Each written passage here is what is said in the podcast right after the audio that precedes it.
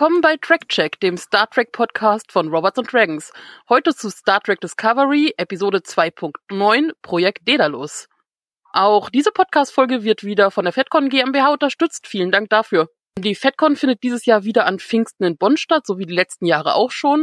Und neben einer ganzen großen Hauptdarstellerriege von The Expense und auch einigen von The Orville werden unter anderem auch Anson Mount, Ethan Peck, Wilson Cruz und Shazad Latif von Star Trek Discovery zu Gast sein. Johannes ist diese Woche von seiner Solo-Mission zurück und schließt sich Stefan und mir wieder an.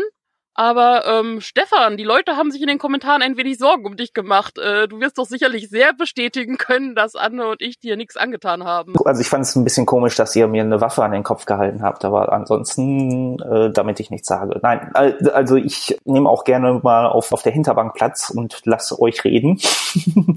ist alles in Ordnung. Vielleicht brauchen wir, wenn Anne und ich demnächst noch mal zusammen mit dir einen Podcast machen, irgendwie so eine Segment mit äh, Stefans fünf Minuten oder sowas, in der nur du reden darfst. Oder irgendwie, ich schaffe mir so einen Buzzer an, wo ich einmal drauf haue und dann ist meine Redezeit dran.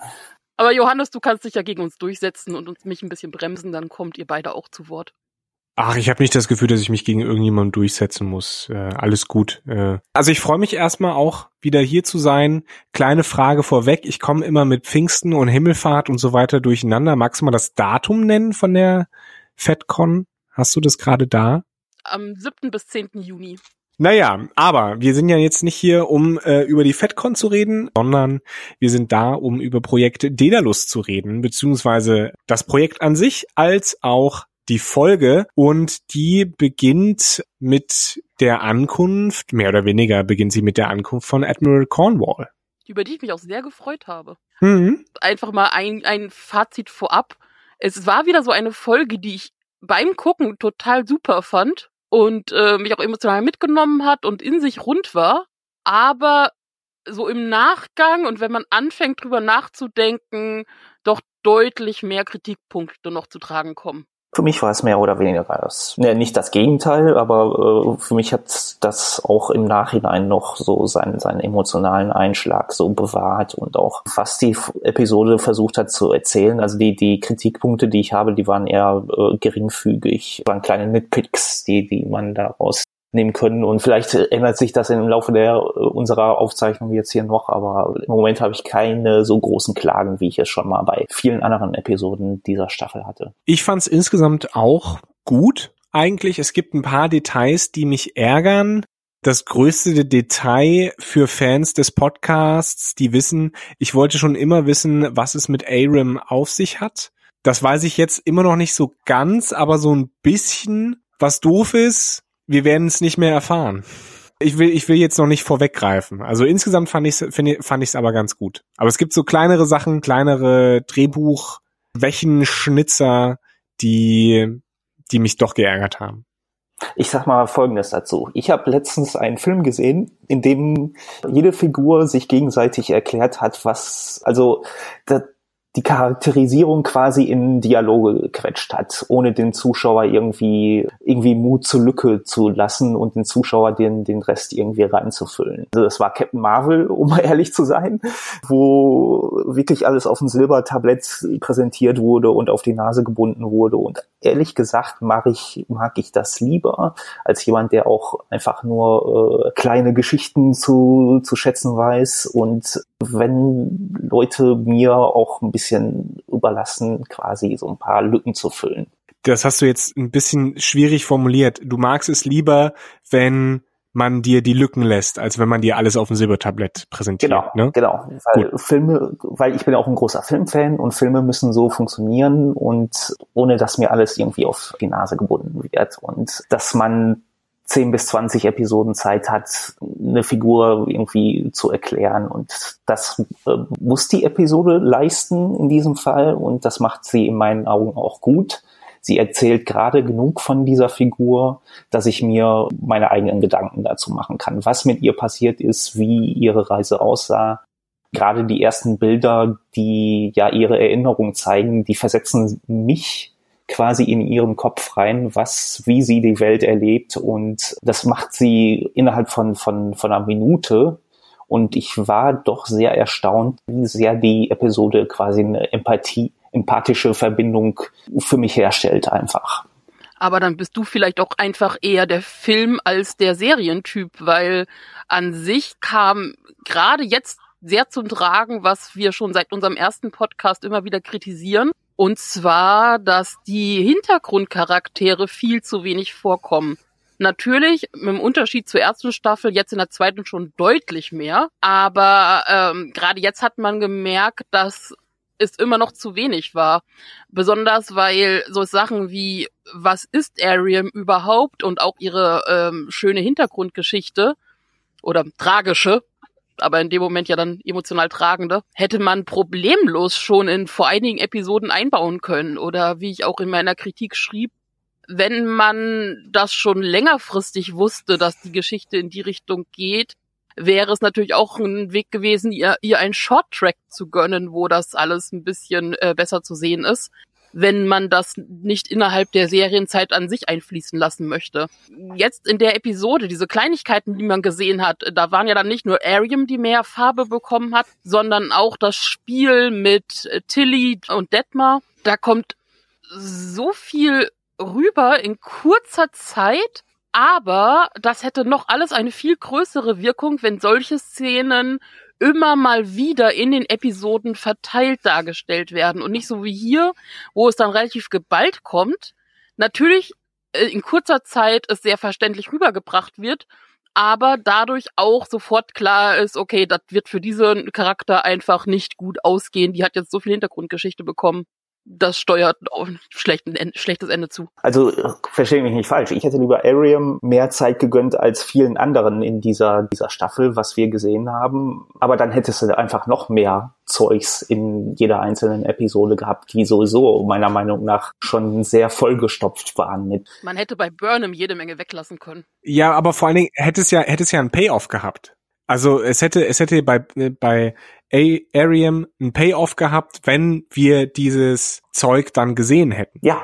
Generell auch, auch für die Zukunft. Selbst, selbst wenn Schreiber jetzt aktuell noch nicht wissen, was zum Beispiel nächste Staffel mit den Charakteren passiert, macht das immer Sinn, wenn man bei den Charakteren, die Haupt- oder halt auch Hauptnebencharaktere sind, denen einfach immer mal wieder Leben einhaucht und einfach mehr Charakter gibt. Dann, wenn man nämlich dann irgendwann was mit denen vorhat, ist es viel einfacher, darauf dann was aufzubauen und auch mit Kleinigkeiten bei äh, viel rauszubekommen, als wenn man das dann eins, zwei, drei oder in der Folge selber noch, noch alles reinpacken muss, weil das wirkt dann auch durchaus mal gehetzt und einfach überladen. Das schönste Beispiel dafür ist ja dieses Quartett äh, Ariam, Tilly, Ovoshikun und äh, Detmar, von, von der wir dieses Mal erfahren, okay, sie spielen dieses Kartenspiel zusammen und es gibt so ein bisschen witzige Witze übereinander und so weiter, ähm, dass die also so eine kleine Clique haben.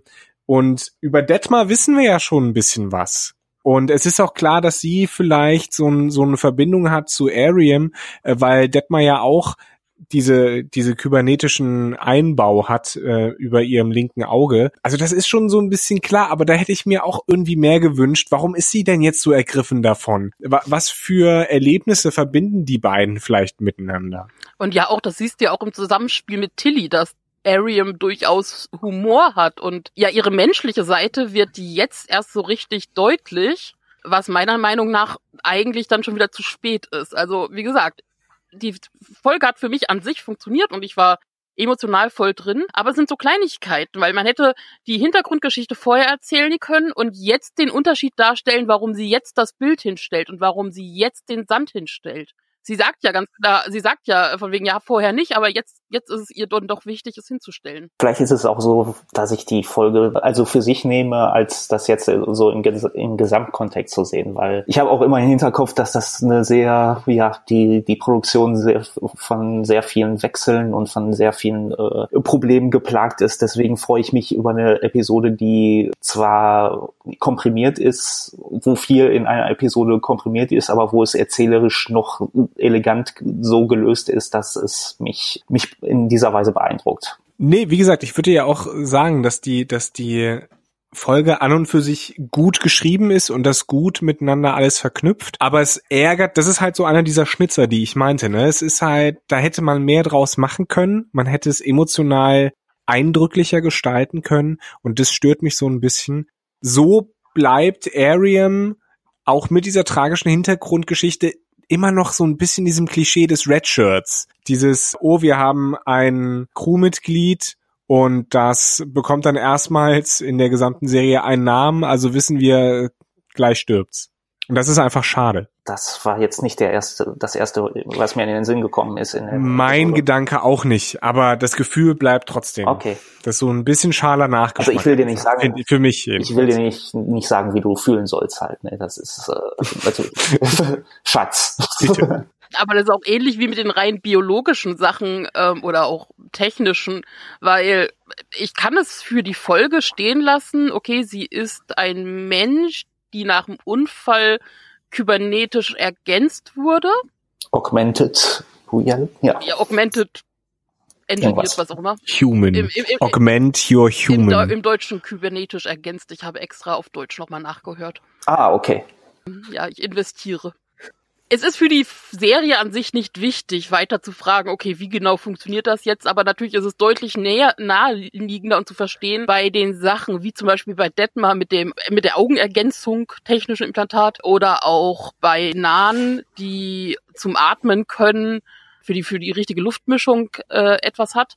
Bei Arium ist es ja schon deutlich fortgeschrittener, also inklusive von, sie hat nur begrenzten Datenspeicher sie, sie hat lauter neue Eindrücke und muss das einmal die Woche ordnen, weil sie nicht mehr schläft und deswegen nicht wie normaler Mensch das verarbeiten kann. Aber damit der Speicher auch nicht übervoll ist mit unwichtigen Daten, muss sie einmal die Woche alles durchgehen und gucken, was sie behalten will und was nicht. Jetzt stellt sich für mich auch so Fragen wie, wie viel Erinnerung hat sie überhaupt noch von vor dem Unfall und wie viel von ihr ist noch wirklich sie selbst? Und warum kann sie jetzt auf einmal aber ganz schnell Daten verarbeiten. Also das ist ja dann ganz klar eher der Computeranteil, der ja auch deutlich über das hinausgeht, was bei Detmar und Co. vorhanden ist. So im Großen und Ganzen, wie funktioniert das alles und wie weit unterscheidet sich das noch von Robotern? Vor allen Dingen, weil wir ja, das ist mir bei einer der letzten Folgen aufgefallen, irgendwann im Hintergrund auch so einen richtigen Androiden-Roboter sehen, also mit so einem Bildschirm als Gesicht. Also irgendwie gibt's diese Wesen schon. Aram gehört jetzt nicht dazu, aber wir wussten bis zu dieser Folge ja noch nicht mal. Vielleicht liegt das auch daran, dass es die, die Schreiber selber nicht wussten. Es gab da ja auch, äh, wenn ich das richtig gelesen habe, widersprüchliche Aussagen dazu, was Arium jetzt eigentlich ist. Aber wir wussten ja noch nicht mal bis zu dieser Folge, dass sie ein Mensch ist, Schrägstrich war. war. Ja. ja, ist doch eine schöne Überraschung. also das zu wissen hätte schon weit vorher dem Charakter deutlich mehr gegeben. Und es gibt keinen Grund, das vorher nicht irgendwie zu erwähnen oder zu erzählen oder sonst irgendwas. Das kann man in einer kleinen Szene, halbe Minute, Minute, kann man das darstellen. So, gab es denn einen Grund, das zu erwähnen? Gab es einen Grund zu sagen, hey, wir wissen ja alle, was du bist, aber wir wollen noch mal einmal für das imaginäre Publikum sagen, dass du ein Mensch bist? Ja, zum Beispiel als als Pike auf die das erste Mal auf die Discovery gekommen ist und äh, alle Leute sich vorstellen. Ja, oder auch einfach als Zusammenspiel. Man hat Tilly sowieso mehr Raum gegeben. Das wäre eine Kleinigkeit gewesen, das im Zusammenspiel mit Tilly rüberzubringen. Dafür musst du ja gar nicht sagen, ich meine, hier in der Form haben sie dann kurz einen Austausch gehabt, aber also wo sie dann auch darüber geredet haben, wie sie lieber genannt werden will. Aber im Prinzip hätte ja die Szene, wo Tilly in den Raum reinkommt und sie kurz über diese Erinnerungen reden und, und das Speichern, das hätte ja voll gereicht. Und das wäre für beide Charaktere was Schönes gewesen und was Gutes gewesen. Da hätte man einmal eine Minute weniger Burnham komische Gesichtsausdrücke reinschieben müssen, hätte die Zeit wieder rausgehabt, aber für die Serie an sich einen deutlichen Vorsprung. Wo wir gerade bei Burnham sind, Burnham ist Jesus? Fragezeichen. Also der Trailer kann einem auch verarschen, aber es würde mich nicht wundern, wenn sie nächste Woche den Schritt gehen, dass Burnham Richtung roter Engel wird. Was ja dann auch die Erklärung ist, was in dieser Folge schon angesprochen wird, wo Stamets Spock fragt oder, oder auf, auf den Weg bringen möchte mit, er solle überlegen, warum ausgerechnet er ausgewählt wurde. Weil Spock ja sagt, okay, das Einzige, was er sich vorstellen kann, ist halt, dass er halb Mensch, halb Vulkanier ist, aber da gibt's halt auch andere, das heißt, das ist auch schon wieder kein Grund. Aber wenn natürlich Burnham der rote Engel wird, ist relativ klar, warum es ausgerechnet Spock wird, dem der rote Engel erscheint. Genau, das war der, das war der Moment, wo ich auch diesen, diesen Aha-Moment äh, hatte und dachte, ah, hatte Anne aus der letzten Folge doch recht. Ja. Anne, immer hat sie recht. Sie hatte recht mit der siebten Episode. Wahrscheinlich hat sie jetzt auch recht mit Burnham als roter Engel. Diese Anne. Also die, die Signale deuten ja schon sehr offensichtlich darauf hin. Wenn natürlich irgendwie schon dann der Twist wäre, wenn sie es dann doch irgendwie nicht ist, halt, ne. Fände ich okay. Weiß ich nicht. Hat Annemann nicht recht. Ja, äh, deswegen natürlich schon. Nur wenn, wenn natürlich auch ein ziemlicher Move, wenn Burnham jetzt auch einfach Ende der zweiten Staffel als Hauptcharakter ausscheidet. Ich meine, es ist durchaus möglich. Ich meine, die dritte Staffel ist bestellt, aber ich könnte es mir auch mit jemand anderem im Fokus vorstellen. Das wäre ja die Konsequenz daraus, wenn Burnham tatsächlich der rote Engel Ja, wäre. gut, da gibt es bestimmt auch nochmal Auswege raus. Also erstmal. das, das, gerade wenn es um Zeitreise geht, da kannst du dich schnell irgendwie rausschreiben. Also dass äh, dann halt irgendwie eine Sekunde später wieder auftaucht in einem Engelanzug, obwohl sie, was weiß ich, ein paar Jährchen unterwegs war. Also das ist ja mit Zeitreisen ist doch, doch kein Problem, da sich irgendwie was aus den Fingern zu saugen. Aber es wäre natürlich rund, also wenn Ende der zweiten Staffel leider, leider dann auch Ensign Mount aussteigt. Also es steht nicht fest, aber ich gehe mal davon aus, weil irgendwann müssen Spock und Pike auch mal wieder Richtung Enterprise, damit das zeitlich alles hinhaut. Hm. Ah, und damit auch sie aussteigt, weil dann würde auch so ein bisschen, wird man da ja auch eine Hinerklärung bekommen, warum sich Spock zum Beispiel an nichts erinnert. Das ja wirklich dann irgendwas mit dem roten Engel ist und wie ich in der letzten Episode sagte, dass vielleicht auch einfach die ganzen Sachen aus seiner Erinnerung gelöscht werden müssen, damit nicht ständig irgendwas durchbrennt. Und dann auch Burnham mit aussteigt und man mit Discovery dann nochmal frischer andere Wege gehen kann. Also mich persönlich stört Burnham jetzt nicht so dramatisch. Ich finde sie weder total gut noch total schlecht. Das ist irgendwie so, sie ist da und das ist okay. Aber wenn man ähm, so viele Kommentare und ähnliches liest, dann geht Burnham ja einigen doch gehörig auf den Sack, gerade mit ihren angeblich nur zwei Gesichtsausdrücken und nicht Schauspielern können. Was ich jetzt so noch nicht mal sehe. Also ja, ich weiß immer direkt, was Leute meinen mit den zwei Gesichtsausdrücken. Sie kann an manchen Stellen ein bisschen weniger Screentime bekommen, dafür, dass dann der Rest der Mannschaft mehr bekommt, aber im Großen und Ganzen kann ich auch damit klar, wenn sie noch länger bleibt. Ich finde die Leistung von Sonica Martin Green als Michael Burnham eigentlich sehr gut, sehr überzeugend. Und ich glaube, als jemand, der bei Vulkaniern aufgewachsen ist, der auch diese, sage ich mal, eher rationale Komponente haben sollte oder versucht zu haben. Das gelingt Burnham ja nicht immer. Aber es gelingt Spock ja auch nicht, also insofern macht sie das eigentlich schon ganz gut und finde ich es auch nachvollziehbar, dass sie mehr versucht, ernst zu sein, als die volle Breite, Bandbreite der Emotionen zu nutzen. Vor allen Dingen, wenn sie sie dann mal hat, ne, als man denke zum Beispiel an, an die Szene mit Saru, als er sterben sollte, oder jetzt hier an die, äh, das Schachspiel mit Spock, dann finde ich, wirkt das auch ganz gut, wenn sie dann plötzlich tatsächlich mal Emotionen zeigt, Emotionen hat. Also in erster Linie musste ich jetzt gerade, als du ansetztest, an die, natürlich direkt an die Luftschleusenszene mit Arium denken, wo Burnham ja ganz klar nicht logisch denken kann, sondern von Emotionen, Emotionen übermannt wird und eben nicht die Luftschleuse öffnen kann.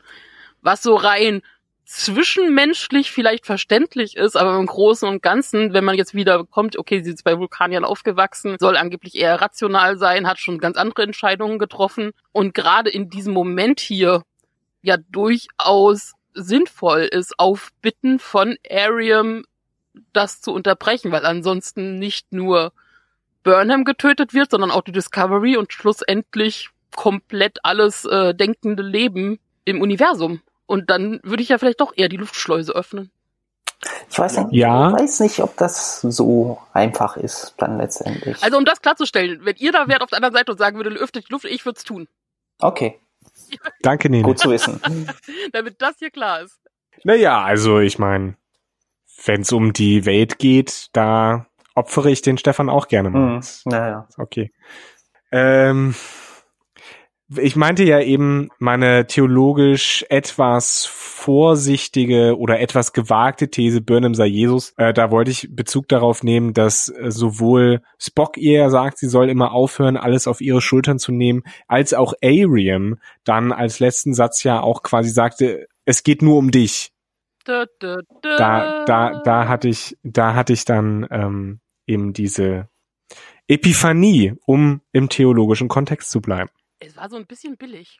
Sorry, Nele, aber hallo war das billig. Und dann am, am, ganz am Ende noch schreien, Projekt Degerlos, was ist Projekt Degerlos? Ehrlich. So billig. Schrei doch nicht so.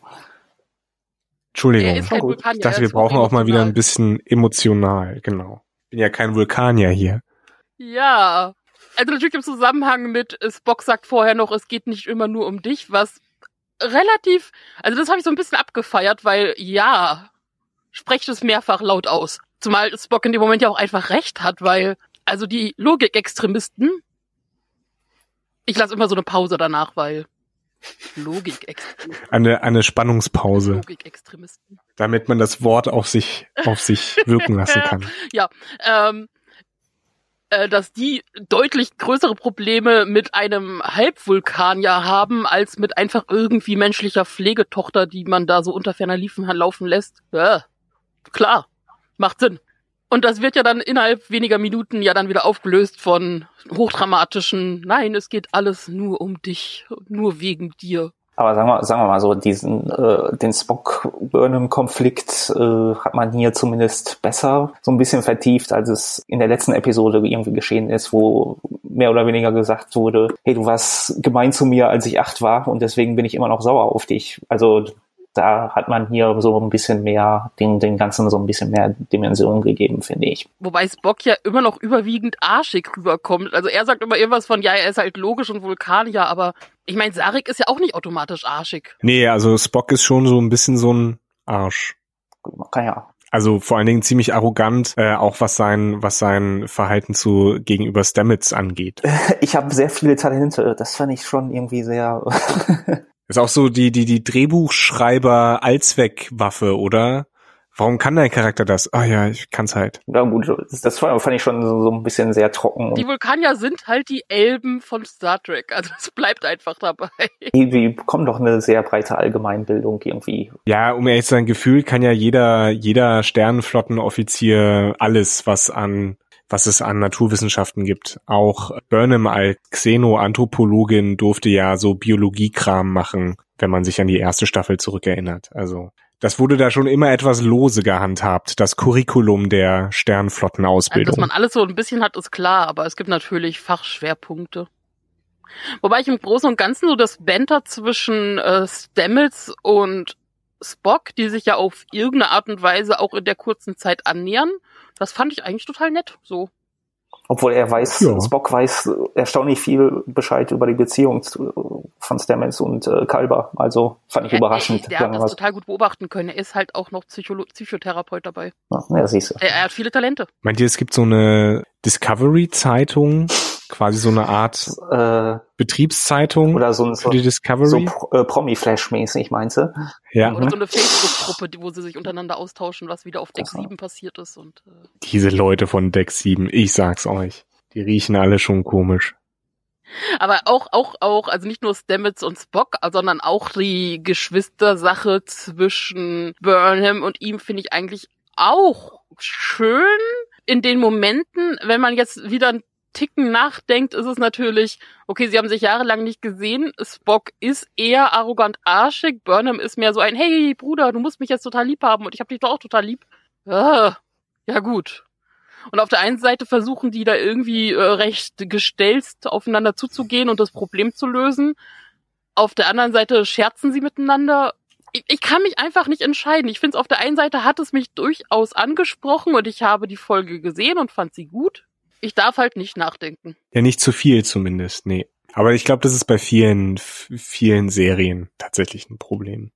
Wenn man sie zu sehr durchdenkt. Ja, also wenn man wirklich, wie wir es jetzt jede Woche machen, die irgendwie jede Folge auseinander nimmt, dann, dann fallen einem mehr Dinge auf, wenn man alles irgendwie nur im Vorbeisehen schaut und da jetzt auch nicht die, den Vielleicht hat es auch ein bisschen was damit zu tun, dass ich relativ hohe Befürchtungen hatten, dass nach der sehr guten letzten Episode die Fallhöhe jetzt natürlich besonders hoch war. Aber tatsächlich es ja gar nicht mal so schlimm gekommen ist. Also die Meinungen gehen auseinander, manche mögen die Folge mehr, manche weniger, aber für mich äh, hat es durchaus gut angeschlossen, vor allem auch, weil man ja durchaus noch mal ein paar Schritte nach vorne gekommen ist oder zumindest nicht rückwärts gegangen ist. Wir wissen jetzt, was Arium ist oder war und das hatte direkten Zusammenhang mit der Sonde von vor paar Folgen und mit dem roten Engel. Nee, also ich fand fand auch, das das hat den Sack weiter ein bisschen zugeschnürt, den Handlungssack quasi. Insofern fand ich auch, dass dass es da kein keinen Knick gab in der, in der stringenten Erzählung. Das Einzige, was mich schon so ein bisschen, wie soll ich sagen, gestört hat, ist, das deutete sich ja schon in der letzten Folge an, als erstmals von Control die Rede war und ich dachte mir, aha, Sonde, AI-Wesen, Control, na, Nachtigall, ich hör dir trapsen und diese Folge erfahren wir dann, ja, ist wahrscheinlich eine verrückt gewordene künstliche Intelligenz. Dö, dö, dö. Ich bleibe bei Zylonen. Also ich habe immer noch nicht so ganz verstanden, was genau jetzt im Hauptquartier von Sektion 31 abgegangen ist. Also da ist dann auch diese künstliche Intelligenz amok gelaufen oder wie? Vor allen Dingen, ich, ich frage mich, fällt es denn niemandem auf, dass die seit zwei Wochen da tot durch die Luft schweben? Und vor allen Dingen, als die von vornherein wussten, okay, es gibt keine Lebenssysteme mehr und so weiter, haben die da nicht Lunte gerochen? Dass da irgendwas wohl wahrscheinlich passiert ist? Naja, Habe ich ja da was sein, verpasst? Aber die Discovery hat ja anscheinend keine wirkliche Kommunikation mit der Sternenflotte, einfach weil die auch Rogue unterwegs sind und irgendwie keine Nachrichten durchgehen. Oder wenn, dann gefakte ja anscheinend. Weil ich es halt auch interessant finde, dass Saru das mal eben nebenbei erklären kann mit, ja, guckt mal, ist doch ganz klar, dass das Hologramme sind, weil äh, man sieht ja hier die Wärmesachen nicht. Hat er das quasi mit seinem äh, speziellen Blick erkannt schon vorher Mm, oder? Ich glaube, ich weiß nicht, ob das der spezielle Blick war, ist möglich, aber ansonsten, er hat ja auch, also die, die, die Bildschirme haben das ja auch angezeigt, wenn er es umgestellt hat. Das heißt, prinzipiell nehmen das halt nicht nur die, das Bild auf, sondern auch die, die Wärme, äh, das Wärmebild. Ja, vor allem frage ich mich, weil vorher ja Cornwall doch gesagt hat, ja, sie hat äh, total überprüft, ob das äh, Video echt wäre und so, ja, alles stimmt. Naja, so gut kann das ja nicht gewesen sein, ne? Also wenn das dann so ein einfaches, ja, du musst auch alle Parameter prüfen und guck mal, ist doch total. Naja, sie hat ja, sie hat ja nur gesagt, dass sie gecheckt hat, ob das auch wirklich direkt von der Station kommt und nicht irgendwie über ein Dritt, ich, ich sag's mal in heutigen, äh, äh, in heutigen Begriffen, über einen Drittserver oder sowas gekommen ja, schon, ist. aber wenn du jetzt überlegst, dass sie das Video schon relativ lange in der Hand haben und äh, total er erpicht drauf sind, rauszufinden, was Sache ist, und dann nicht alles wirklich überprüfen, zumal das jetzt ja auch etwas war, was jetzt kein besonderes Geheimwissen zu sein scheint, sondern ja, lässt sich überprüfen. Ja, prinzipiell gebe ich dir aber recht. Es ist auch wieder so ein so ein Schnitzer, so ein Drehbucherklärungsschnitzer, von bei dem ich mir denke. Ah. Und vor allem ja dann auch nochmal die Rückführung von, okay, nicht nur auf dem Video sind das Hologramme, sondern auch unsere Computerkommunikation, die wir hatten, sind auch Hologramme. Okay. auch anderer Schnack. Ich meine, vorher wird noch gesagt, okay, ähm, für alle anderen sieht das so aus, als wäre das irgendwie eine alte Gefängnisstation oder sowas, aber in Wahrheit ist das das Hauptquartier von Sektion 31. Ähm, die Minen drumherum, die waren Cornwall ja bekannt. Das heißt, das ist jetzt nichts, was die künstliche Intelligenz neu reingepackt hat. Sie hat sie nur irgendwie nochmal modifiziert. Aber prinzipiell ist das komplette Gebiet drumherum vermint. Was ist denn, wenn sich da irgendjemand rein teleportiert einfach oder nur in die Richtung fliegt, weil halt denkt, okay, es ist freier, freier, freier Weltraum. Ist das irgendwie eine gesperrte Zone? Das habe ich jetzt irgendwie nicht mitbekommen. Also. Innerhalb der Folge wird nur gesagt, von wegen, ja, die Daten leiten uns da und dahin, aber was sollen wir denn da? Da ist ja nix. Und, und das ist der Moment, wo Cornwall dann sagt, nein, nein, nein, das sieht nur so aus, als wäre da nix. In Wahrheit ist das halt das Hauptquartier. Da kann sich ja äh, sicherlich auf jeden Fall jemand mal eben so hin verirren. Das, das ist durchaus Hallo, möglich. Minen, die einen angreifen. Da, da, da. Ist dann, ist dann, ist dann natürlich die Frage, ob der Sektion 31 das nicht einfach schnurzegal ist, ob, ob sich da jemand Ja. hin verhält. Also, ne. Sie sollten halt von den Klingonen sicher gehalten werden. Aber dann hat man ja natürlich wieder mit Pike diesen schönen Moment von, wo eben dann aufgeht, dass die Enterprise vielleicht zurückgehalten wurde, damit sie halt nicht eingreift, weil klar ist, dass sie er ja äh, total nach den Statuten lebt und niemals äh, eingewilligt hätte, dass man böse, böse Dinge im Klingonenkrieg tut. Unter anderem Sachen vermint. Und Cornwall dann auch sagt, ja, ja, also wir wollten ja nur sicherstellen, dass das Beste der Föderation im Zweifel überlebt. Ja, erstmal danke. Also da steht die auf der das habe ich mir auch gedacht. und alle Leute, alle Leute, die an sind, haben irgendwie schlimme Sachen durchlebt und, und, und dann steht der Pike und der soll das Beste der Sternenflotte sein und War, war da nicht auch so ein, so ein schöner, schweigsamer Moment? Ja, ja, so ein bisschen über die sehr ungelenk, wo, sehr unangenehmer Moment, wo dann alle, ja, okay. danke. Danke. Ja, Edward wobei, Cornwall. also ich, ich, ich fand es echt schön, wie, wie Cornwall ihn dann quasi hat auflaufen lassen. Ja. Mit einer, ganz ehrlich, weil das war auch eine Diskussion, die hatten wir halt jetzt schon wirklich zweimal mittlerweile. Ja, und führ die nicht, während du in Minen bist oder kurz vor Minen. Nee, nee. Und deswegen fand ich es schön, sie zu sagen, ja, komm, ihr seid, ihr seid wirklich toll, ihr seid viel besser als ich. Äh, können wir jetzt bitte weitermachen? Danke. Mein zweiter Gedanke nach, na bitte, Cornwall, äh, war ja auch, ähm, ja, wie läuft denn das? Also wenn jetzt alle gestorben wären, außer die Leute von der Enterprise und die sollten die Hoheiten der Sternflotte weitertragen. Es war ja bestimmt nicht nur die Enterprise. Ja, so klang das nur so ein bisschen. die Enterprise kommt zurück und niemand ist mehr da. Ich meine, das wäre auch so ein Hallo. Wie viel, wie viel äh, Leute hat die Enterprise? Irgendwie 400, 500? Frag doch nicht solche Fragen, wo wieder klar ist, dass wir keine Ahnung haben. Wollte ich auch gerade, du willst auch unsere Unwissenheit der ganzen Welt präsentieren. Nee, ich frage ja nur, weil ich weiß nicht, ob, also 500 Leute scheint mir schon eine, biologisch, eine okay biologische Grundlage zu sein, um, um halt eine Population weiter zu, weiterzuführen. Ähm, Wenn es jetzt nur 20 gewesen wäre, wäre das schwierig gewesen. Das wäre ein massiver biologischer Flaschenhals gewesen. Also jetzt mal so aus der naturwissenschaftlichen Perspektive. Also ich lese hier gerade was von 430 Personen davon. Ja, ja, geht. Dann hast du noch ein paar Überlebende, paar Sklaven der Klingonen. Die Enterprise D hatte normalerweise Möglichkeiten für 1014 Leute inklusive äh, zivile und Familien. Ja, fast ein Generationenschiff, war. Ich fand ihn gut. Mhm. Eine Sache, äh, die, die mir noch so ein bisschen aufgefallen ist, als sie da durch diese Station äh, getapst sind und dann über die Blutbläschen und letztlich die gefrorenen Leichen dann stolperten, da habe ich mich so ein bisschen an Event Horizon erinnert. Gab's da? Den einzigen halbwegs guten Film übrigens, den Paul W. S. Anderson jemals gemacht hat. Da beißt du bei mir so ein bisschen auf Granit, weil ich mag auch so ein paar der Resident Evil Filme. Nein. Und noch nicht mal als ironisch. Nein. Aber ist okay. Ich mag dich trotzdem, Stefan.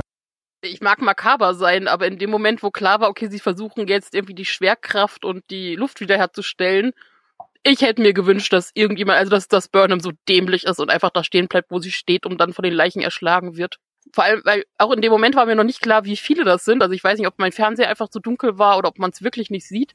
Es waren ja dann nur vier. Ich hatte schon fast, wenn ich jetzt Hoffnung sage, klinge ich wieder bekloppt, aber äh, die Befürchtung, dass es deutlich mehr sind und wenn dann irgendwie, dass da so ein ganzer Haufen runterfällt. Ja, es wäre zumindest witzig, witzig gewesen auf eine sehr makabre Art und Weise, ja. Man kann nicht alles haben, Nele. Mensch. Es gibt ja eine Sache, die mich immer bei Star Trek so ein bisschen, bisschen gefuchst hat. Und zwar, ich weiß, dass es hier in diesem Moment vielleicht nicht so super anwendbar ist, aber sie haben auf den Phasern ja die Betäubungssettings. Mhm. Und ich frage mich, warum sie das nicht immer früher einsetzen. Ne, als sich beispielsweise Elrim umdreht und klar ist, okay, sie ist eine Bedrohung, warum dann nicht mal locker aus der Hüfte piu piu piu betäuben, summ, alles fertig, Konflikt gelöst. Äh, gut, aber anscheinend hat's bei Elrim jetzt nicht gewirkt, wahrscheinlich wegen ihrer kybernetischen Sachen und so, ist okay, kann ich mir erklären, aber das habe ich mir auch schon bei vielen TNG-Folgen gedacht. So, wenn dann irgendjemand auf der Brücke äh, Amok läuft, dann einfach so piu piu piu, Betäubungsphaser äh, und dann ist die Sache gegessen wenn jetzt jemand vor mir stehen würde und die Augen so ein bisschen rot blind äh, blinken, dann ist mir auch noch nicht sofort klar, dass der jetzt böse ist, auch wenn das, wenn ich schon 20.000 Sachen gesehen habe, wo es dann so ist. Aber das, das äh, muss man ja auch erstmal verarbeiten, diese Information. Jetzt mal ganz ehrlich, also wenn ein Roboter mir gegenübersteht, der sonst blaue Augen hat und auf einmal rote, ich habe genug. Dann ziehst du direkt den Phaser. Also wir lernen gerade sehr viel über dich, dass du uns ohne Probleme in die Luft äh, aus der Lu Luftschleuse schießen würdest und ja. den, den Phasergriff, also da bist du auch schnell mit dabei. Mir, okay. äh, regnende Leichen wünsche. Äh. Okay. Stille Wasser sind tief, Stefan. Stille Wasser sind tief. Mich hat schon lange keiner mehr still genannt, danke. Aber es ist ja nicht nur das, weil man hat ja sowohl den Phaser, aber auch zum Beispiel jetzt im Kampf oder generell, wo klar wird, okay, Arium ist, das ist eine Gefahr, kann man die nicht in irgendeinen Schutzraum beamen? Das habe ich jetzt das allerdings auch nicht verstanden, wo, wo das jetzt unbedingt das Problem war, jemanden da rauszubiegen oder aus der Luftschleuse irgendwie rauszubiegen in, in, in, in einen keine Ahnung, sicheren Trakt der Discovery. Also ich dachte, ich hätte irgendwie eine Information verpasst, wo irgendwie was gesagt, ah, wir können jetzt gar nicht mehr beamen oder sonst irgendwie was oder irgend so, so ein, äh, so ein Throwaway-Line irgendwie, die ich verpasst hätte. Aber das war anscheinend nicht der Fall. Ja, sie, sie haben die Leute ja direkt auch schon drauf gebeamt. Also, ne, warum kann man in so einer Situation nicht sagen, ah, könnt ihr mal kurz Aram irgendwie ins Gefängnis beamen? Dankeschön. Wir haben ja auch gesehen, dass man da diese, dass das ähm, in der ersten Staffel war das ja, dass man da diese Kraftfelder hatte, mit denen man die Leute festhalten kann. Also warum, warum geht das? Ich weiß, sonst sonst gäbe nicht so Drama und Story und so weiter, ist mir klar, aber also da, da hätte ich mich lieber hier irgendwie eine kurze Information gewünscht als, als vorher, von wegen, hey, wir können auf einmal nicht mehr beamen, aus welchem Grund auch immer. Vielleicht, dass Arium, dass das irgendwie äh, die Beam-Funktion irgendwas beschädigt hätte oder sonst Durch was. diese Minen beschädigt wurde oder sowas. Ja, klar, das hätte auf jeden Fall geholfen. Dann hätten sie immer noch einen, einen Shuttle hinschicken können, alles klar. Da stimme ich durchaus zu. Vermutlich logischer, aber natürlich äh, undramatischer, weil ich muss jetzt zugeben, also das Ende mit ab durch die Luftschleuse raus und man hört noch das Meeresrauschen und sie sieht kurz ihre Erinnerungen und dann ist einfach aus und auch keine Musik im Abspann, sondern nur noch das Meeresrauschen weiterhören. Das ist wirklich nicht besonders innovativ. Es ist im Prinzip ein billiger Trick, aber es funktioniert. Also bei mir hat das voll durchgezogen und ich fand das, also ich war emotional ergriffen. Ja, emotional ergriffen war ich auch ein bisschen auf jeden Fall und ich fand das Ende war, war auch okay. Wie gesagt, ähm, als dieser Kampf ausbrach, dachte ich mir, ja, beamt, beamt die Olle doch weg. Ne? Wo ist denn das Problem? Ja, weiß ich auch nicht. Kann ich nicht sagen. Also mich hat aber auch noch gestört, dass äh, Nein. Ja, dass sie ohne Sauerstoff da quasi lag und dass sich erstmal so so die nächsten fünf bis zehn Minuten keiner dran gestört hat oder zumindest zu ihr hingerannt ist und äh, mal geguckt hat, ob sie überhaupt noch lebt. Also das, das, äh, das hat mich dann schon ein bisschen mehr irritiert dann. Da war mein Nummer eins Gedanke eigentlich, wenn es etwas ist, wenn das so etwas Wichtiges ist wie die Luftversorgung, kann man das nicht besser einbauen oder irgendwie noch eher innerhalb des Körpers oder so, weil so, dass, dass sich das einfach abreißt. Ich meine, das mag an der meiner Jugend in Ende der 90er gelegen haben, aber es ist mehr als ein Piercing im Sportunterricht bei Leuten geflogen. Irgendwann war das ja dann auch verboten. Sie hätte ja auch ihren Helm aktivieren können. Ich meine, ihr, ihr ähm, Weltraumanzug ist mit Sicherheit auf ihre Atmosphäre da abgestimmt, oder nicht? Das weiß ich nicht. Es kann ja auch sein, dass es nicht ist, weil sie diese, dieses Implantat dauerhaft hat. Hm. Also dann, dann müsste in dem Moment ja auch der Helm anpassen. Wobei es auch, natürlich wahrscheinlich rein technisch in dem Moment, wenn man schon so weit ist, bestimmt irgendwie was angepasstes gäbe. Aber so oder so, wenn mein Atmen drauf angewiesen ist, dann möchte ich vielleicht ein bisschen was gesicherteres als. Da brauchst du ja nur mal einen Pullover überstreifen, der sich verhängt oder so. Bei Star Trek zieht man sich keine Pullover mehr an, sie werden an den Körper gebeamt. Oh Gott, da gibt es bestimmt so viele Fehlfunktionen. Ja, hat man ja gesehen, was da passiert in Star Trek 3. Der erste Film hatte einen ziemlich deutlichen Transporterunfall, direkt zu Anfang sogar. So, Projekt Dedalus. Projekt Dedalus ist dann wahrscheinlich der Engelsanzug oder habe ich da irgendwie was falsch verstanden? Naja, wird Sinn machen.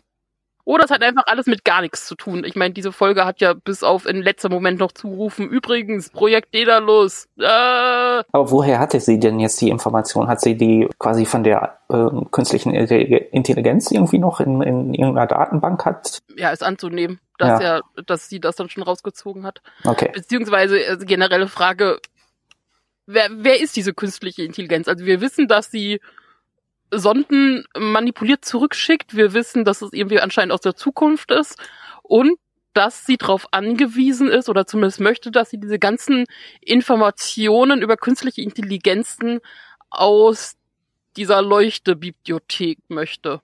Mhm. Äh, einfach damit sie auch weiß, also damit diese Intelligenz auch weiß, was nicht nur die Menschheit, sondern generell ja bis zu diesem Zeitpunkt alle Bevölkerung und alle Völker über künstliche Intelligenzen wissen und wie sie damit umgehen. Ja. Ja, okay. Was macht die dann damit? Und was wird daraus? Und wieso? Und wer ist das überhaupt? Und was wollen die? Und jetzt muss ich schon wieder an sie Orwell denken. Und jeder, der es gesehen hat, weiß, was ich meine. Aber näher gehe ich jetzt an drauf. Was, was ich daraus mitgenommen habe, ist, dass Control quasi halt so ein wie so ein Bordcomputer ist, aber noch nicht halt selbst bewusst oder im Englischen halt self-aware Ja, das sagt ja aber auch, glaube ich, Burnham, dass sie diese Informationen benötigt, also dass Control diese Informationen aus der Sphäre benötigt, um eben unabhängig und zu einer, wie man in Fachkreisen sagen würde, starken Intelligenz zu werden. Also einer starken künstlichen Intelligenz, die eben ja ein Selbstbewusstsein okay. hat. Das und hat jetzt ist wieder die Frage, erinnern wir uns jetzt an die Short Tracks mit dem Bordcomputer, was tausend Jahre in der Zukunft spielt, auf der Discovery? Äh, ja, genau, ja. ja. äh, aber eigentlich, was ich sagen wollte, so wie ich das verstanden habe, ist sie doch schon, äh, oder ist Control doch schon irgendwie äh, unabhängig denkend und braucht aber Informationen und mehr Wissen, um wie es halt Menschen auch brauchen, um sich weiterzuentwickeln. Also so habe ich das verstanden. Ja, müssen wir nochmal reingucken, wie sich das verhält. Also wie gesagt, also das war das, was ich mitgenommen hatte. Vielleicht haben sich die Schreiber auch selbst noch nicht ganz entschieden, welchem Status da jetzt, ob, ob Skynet schon ausgebrochen ist oder nicht. Was ich mich jetzt dazu noch frage, ist, okay, werden wir uns jetzt die, die nächsten vier, fünf Folgen und danach ist die Staffel ja durch, werden wir uns jetzt dann darum kümmern, Control einzuhegen oder gibt's dann noch einen Twist? Jetzt ist ja schon relativ klar, worum es geht. Und jetzt frage ich mich, man kann diesen Konflikt mit der künstlichen Intelligenz gut in zwei Folgen, rund zwei Folgen abhandeln. Mhm. Ja, aber jetzt kommt erstmal das Burnham zum roten, äh, roten Drachen, wollte ich schon sagen. äh, ich habe heute irgendwie eine Hannibal-Phase. Äh, roten Engel wird. Und dann kann man noch so ein paar Nebenschauspielplätze machen. Dann ist noch mal irgendwas mit Tyler und irgendwas mit Kalber und Stamets. Und in der letzten Episode taucht dann Jet Reno auf und die klärt das dann mit der künstlichen Intelligenz auf einem Du und Du. Ja, machen wir so. Alles klar. Ich sollte Drehbuchschreiber sein. CBS meldet euch. Vielleicht kannst du das ja bei der, ach nee, dann ist es schon zu spät. Ich dachte, vielleicht bei der FedCon irgendwie weiterleiten oder Aber so. mir fallen bestimmt auch Ideen für die dritte Staffel ein. Ja, Okay, was sind eure größten Befürchtungen für die nächste Episode? also ich fände es jetzt blöd, wenn man jetzt gerade irgendwie auf die Bremse treten würde und einfach sagen würde, hey, wir halten jetzt mal an diesem Planeten an und gucken, was da so passiert. Obwohl das ja eigentlich schon Star Trek in seiner klassischen Form wäre, aber jetzt, wo mehr oder weniger die Dringlichkeit des Problems klar ist oder der, der Season, des Season-Problems, wenn man jetzt nochmal auf die Bremse treten würde, weiß ich nicht, ob das so gut kommt. Das wäre auch meine Befürchtung, vor allen Dingen, weil wir ja im Hinterkopf haben müssen, wir haben ja erst drei oder vier Signale untersucht und es sind ja sieben an der Zahl. Da fehlen also noch, ich glaube, drei, drei Stück dann, wenn wir bei vier sind. Ich habe es jetzt nicht mehr ganz im- genau im Kopf, also drei oder vier fehlen noch. Und da würde ich mich ärgern, wenn das einerseits dazu führt, dass wir jetzt mit dem Tempo, das wir haben, wieder auf die Bremse treten, wie du sagst, Stefan. Und zum anderen würde ich es natürlich befürchten, wenn der Storybogen dann einfach fallen gelassen wird. Also da hoffe ich mir, wünsche ich mir eine elegante Lösung. Aber meine Hoffnungen nach dem, was wir bisher gesehen haben, sind jetzt, um ehrlich zu sein, auf eine elegante Lösung, sind jetzt nicht so groß. Ja, ich habe noch Hoffnung oder ich wünsche mir noch mal so eine Überraschung, dass sie wirklich mit einem was Eleganten um die Ecke kommen. So ein bisschen im Hinterkopf habe ich, dass ja die jetzige Episode die erste war, die von, also die erste dieser Staffel, die von Michelle Paradise geschrieben wurde, die dann auch wieder die beiden Episoden 13 und 14, also die beiden Finalepisoden geschrieben hat. Das heißt, wir hätten jetzt theoretisch dazwischen noch Episode 10 und 10, 11, 12, wo alles Mögliche auch sonst passieren könnte und nicht unbedingt ein groß, zum großen Finale wirklich hinläuft, wenn man jetzt mal rein von Zusammenhängen bei Drehbuchschreibern ausgeht. Aber ich kann mich natürlich auch irren. Zumindest wird's mal, wird's mal ganz spannend, weil ähm, wenn die beiden Finalepisoden aus ihrer Feder stammen und sie auch diejenige ist, die dann ab Staffel 3 zusammen mit Alex Kurzmann äh, zum Showrunner von Star Trek Discovery wird, ist man natürlich gespannt, weil das natürlich schon ziemlich äh, deutlich die Richtung, wie es weitergehen soll, wohl aufzeigen könnte. Ich habe das ja auch schon am Anfang gesagt, dass ich ein, schon ein großer Fan von in sich abgeschlossenen Geschichten bin und auch von sich in sich abgeschlossenen Serienepisoden. Aber ich glaube, jetzt zu diesem Zeitpunkt ist das, glaube ich, nicht mehr möglich, einfach so, so irgendwie zwischendurch eine, eine, so, eine, so eine Episode irgendwie reinzupacken. Also es würde mich zumindest wundern. Und ich, ich meine, nach dem, was wir gesagt haben, wir, wir hoffen das ja auch nicht. Ja. Ja, also ich hoffe, dass es wie gesagt, in der letzten Episode war ich ja sehr, sehr positiv überrascht und auch jetzt bin ich, auch wenn ich natürlich einige Kritikpunkte und, und Nachfragen habe, aber im Großen und Ganzen fand ich die Folge immer noch gut und sie hat mich emotional abgeholt und viel mehr erwarte ich jetzt erstmal nicht von äh, einer einfachen Unterhaltungsserie.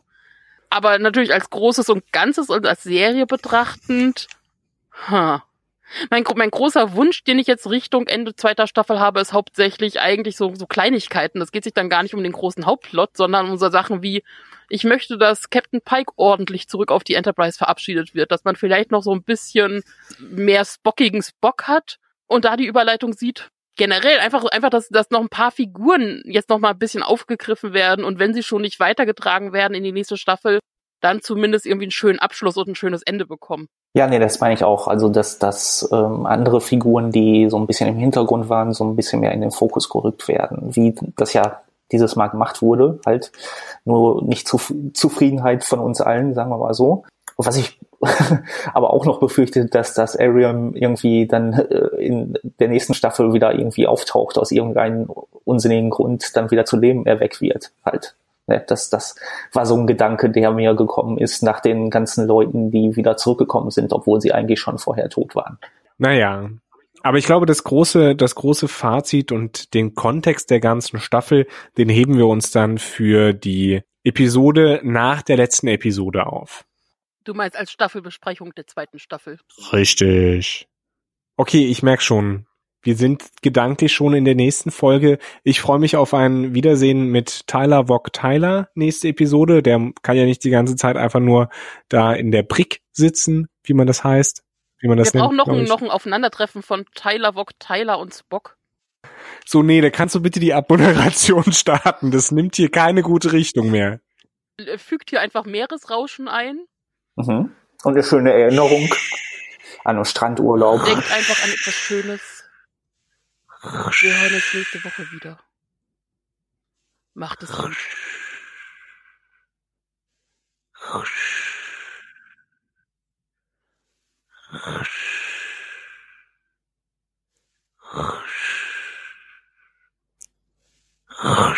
Aber kein ASMR. Ist gut, Stefan. Johannes, du kannst aufhören. Ich kann das ewig so weitermachen.